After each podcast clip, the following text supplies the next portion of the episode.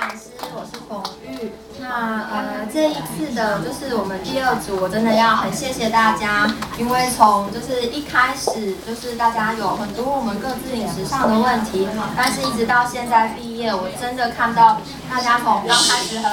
懵懵懂懂，然后到后来真的开始努力的为自己的健康做出很多的改变。我知道改变绝对不容易，就是但是我看到大家就是真的是一步一脚印从。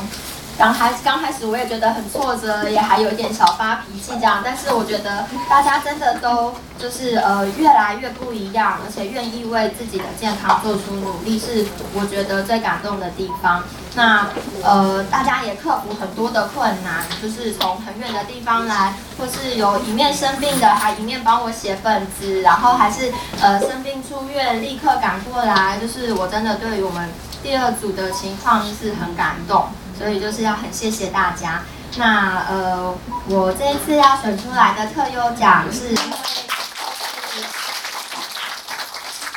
就是每一次都准准时交本子，然后就是每一次都全勤来上课之外呢，就是呃，我觉得最感动的也是他很帮忙组里面其他的学员一起吃得更好。那就是呃，他我们现在就是最这一期比较没有什么甜菜根，有的时候比较难找，他也帮大家找到哎不同的来源，然后方便大家购买，然后呃帮助组里面的学员。那他自己吃的东西就是也很注重，然后都有在。努力的，就是我可以看得出来，呃，很快的可以努力的 follow 上来我们的颜色，不同的颜色，然后做出不同的黄金比例的饮食分配，就是我觉得方面是帮我们很多自己学习，然后就是成长很多，也帮助组里面的学员，我要谢谢他。那我算是最轻的，因为我是，嗯，我的那个癌症算是，就是跟我的组员比起来。我当然是病情最最轻的，